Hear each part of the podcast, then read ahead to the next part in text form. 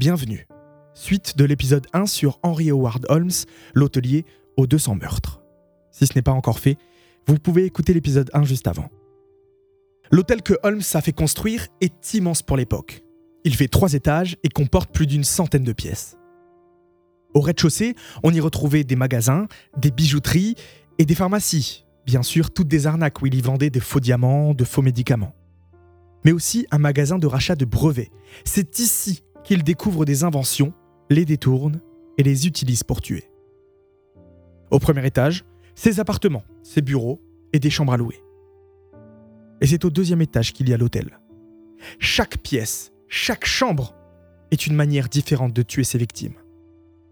Il va se procurer les toutes dernières innovations du moment, des montes plats qui vont lui permettre de déplacer les corps sans que personne ne le sache, des tuyaux transportant le gaz et l'électricité qui est pour l'époque une révolution. Son hôtel est donc d'un modernisme fou. Les chambres étaient aussi bien sûr tout insonorisées. Quand vous y étiez, personne ne pouvait vous entendre hurler, et très souvent, vous n'en ressortiez jamais vivant. Certaines étaient équipées de trappes qui permettaient à Holmes de s'introduire dans la chambre pour tuer ses victimes. Mais pour la plupart, il n'avait même pas à bouger le petit doigt pour tuer. Dans des chambres, quand vous vous installiez dans la baignoire, une lame immense sortait et vous transperçait de part en part. D'autres, vous étiez simplement enfermé jusqu'à ce que vous mouriez de soif. Ou alors brûlé vif, il avait installé des pièces inifugées avec des murs recouverts d'amiante.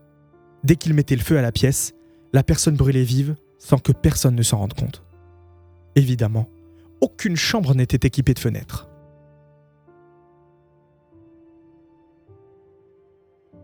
Il a par exemple reçu dans son magasin de brevets Wade Warner, qui était à l'époque l'inventeur d'un four permettant de faire fondre du verre, donc un four très puissant. Il lui a demandé d'en installer un au sous-sol, et il l'a utilisé pour tuer son propre inventeur en l'emprisonnant dedans et en l'allumant.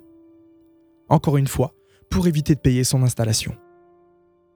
Holmes était un monstre. Il tue pour le côté pratique, souvent pour éviter de payer ses employés, ses installations, ses achats, ou pour se faire de l'argent. Dans le sous-sol, il avait installé une petite salle d'opération. Il se servait d'elle pour dépecer certaines victimes, reconstituer le squelette et le vendre 40 dollars à des hôpitaux ou des écoles de médecine. Chaque moyen était bon pour se faire de l'argent.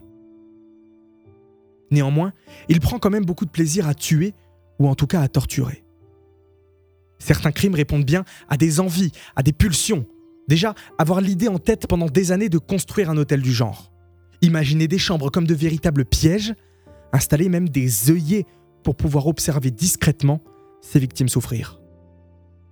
Une anecdote m'a particulièrement glacé le sang, c'est quand il a fait construire dans son bureau un coffre entièrement insonorisé où il y a enfermé des fillettes jusqu'à ce qu'elles meurent de soif. Alors qu'en même temps, dans ce fameux bureau, il y recevait des clients qui ne se doutaient de rien.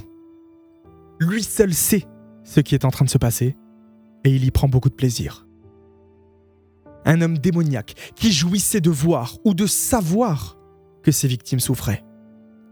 Et cela va durer pendant plusieurs mois. C'est finalement pour une bête histoire de fraude qu'il tombe en 1894.